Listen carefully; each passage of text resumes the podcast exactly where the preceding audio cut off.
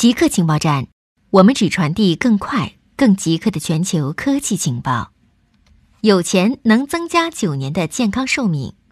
英美研究发现，有钱能增加九年的健康寿命。研究显示，在英美所有年龄组的健康寿命预期中，社会经济的不平等是类似的，而有钱是最大的优势。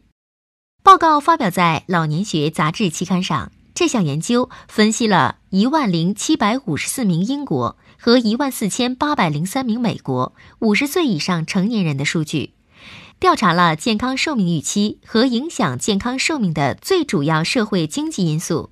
研究还显示，最富有的男性能增加三十一年的健康寿命，而最富有的女性能增加三十三年。苹果再次拒绝帮助 FBI 解锁 iPhone 手机。美国司法部长威廉巴尔批评苹果没有帮助调查人员解锁上个月佛罗里达州海军基地枪击疑犯的 iPhone 手机。二十一岁的沙特空军军官在基地内开火，杀死了三人，伤了八人。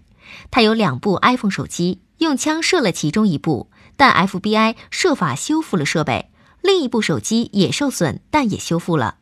手机用密码保护和加密。司法部向苹果公司寻求帮助，但巴尔指责苹果没有提供实质性帮助。苹果在一份声明中表示，他提供了调查相关的消息，但拒绝为执法部门提供一种方法访问加密设备，也就是创造加密后门。广告和生活满意度呈负相关。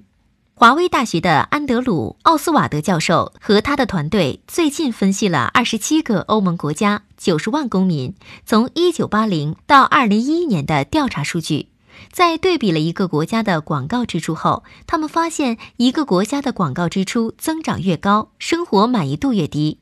广告和生活满意度呈负相关。奥斯瓦德教授接受采访时表示，他以前从未关注过广告的影响。但和生活在西方的许多人一样，天天被广告轰炸的他，也曾好奇广告是否会创造不满。直觉上，他认为过多的广告会让我们感到不快乐。某种意义上说，这就是广告的目的：通过制造不满去激发你的欲望，在产品和服务上花费更多的钱去缓解这个不满的感觉。